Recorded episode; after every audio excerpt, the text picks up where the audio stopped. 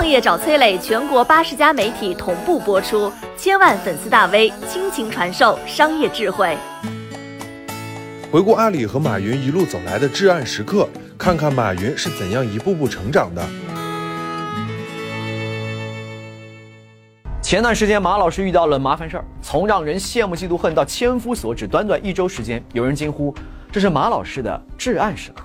其实啊，这只是这位互联网大佬创业履历当中众多至暗时刻中的一次。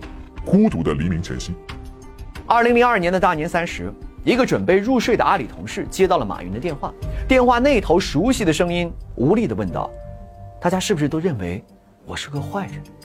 二零零一年，阿里账面上的钱所剩无几，而当时的阿里还没有找到稳定的盈利模式。无奈之下，马老师一口气裁掉了近两百名优秀的员工。那一刻，无边的孤独感正在包围着马老师，而那正是马老师最孤独的至暗时刻。股东的信任危机。二零一一年五月，阿里第一股东雅虎的一纸公告。把马老师推上了风口浪尖，雅虎控诉马老师缺乏契约精神，损害股东利益，仅仅用了三点三亿元就将阿里的核心业务支付宝进行了拆分，转移到了自己名下的个人公司。一时间，马老师受到了来自各大投资人、国内舆论等等各方的口诛笔伐，他感到很委屈。他说。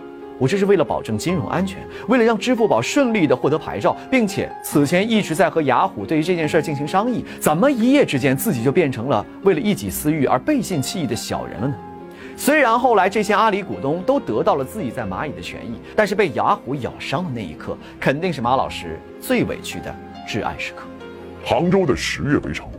二零一一年的十月，杭州城西文三西路淘宝总部大楼前来了一百多名群情激愤的淘宝店主。他们喊着口号，举着反淘宝联盟的横幅。这件事儿震惊了全杭州和全国的电商圈。一群靠着淘宝吃饭的人，怎么就成了反淘宝的人呢？原来呀，淘宝为了保障消费者权益，提升淘宝商城品质，把服务年费从六千提升到了三万到六万。如果商家出现违约行为，还要扣除一万的保证金。反淘宝联盟的人大多是被这些新政策击垮的中小卖家。对于马老师来说，一边是上亿用户的利益。一边是平台上少数卖家的利益，谁更重要？不言自明。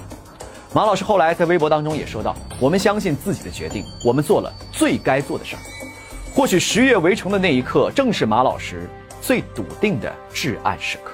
春节的氛围。二零一四年的二月三号这一天，所有在外休假的阿里高管都接到了马老师的紧急电话，军令如山。时任阿里 CEO 的陆兆禧和 COO 张勇急忙订了最近的航班回国。不安的情绪在层层蔓延，所有人都感受到了马老师的不满。原因大家都心知肚明。就在几天前的春晚上，微信凭借红包功能，让超过三千万的用户绑定了银行卡。虽然还无法撼动支付宝的霸主地位，但是微信支付一战成名，支付宝半壁江山被挖。眼看着自己辛辛苦苦精耕细作，终于占得一方山头，正打算策马扬鞭继续征战之时，却发现自己身后突然多了一个虎视眈眈的对手。那一刻，马老师如芒在背，那正是马老师最愤怒的至暗时刻。回顾阿里和马老师一路走来经历的一个个至暗时刻，你看到的是一个少年的成长。第一次至暗时刻，大裁员触动员工利益，但是为了生存；第二次至暗时刻，分拆支付宝触动了股东利益，但是是为了发展；第三次至暗时刻，被十月围城触动了中小卖家的利益。但是是为了用户。到这里，阿里依然还是那个为电商发展披荆斩棘的屠龙少年。而从第四次至暗时刻，微信红包偷袭了阿里的核心利益开始，到前几天发生的事儿，马老师和他的阿里到底还是不是那个少年？或者说，终究还是难逃命运，屠龙少年化身成龙？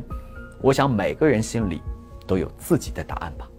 你好，我是松南，是崔磊的合伙人。包括抖音、快手、百度、阿里、腾讯等等这些互联网公司，都曾经邀请过我们去分享创业方面的课程。我们把主讲的内容整理成了一套音频的课程，里面包含了如何创业、如何做副业、优质项目的剖析等等，相信对你会有所帮助。下拉手机屏幕，在节目简介里添加我的个人微信，这套课程今天免费送给你，快去领取吧。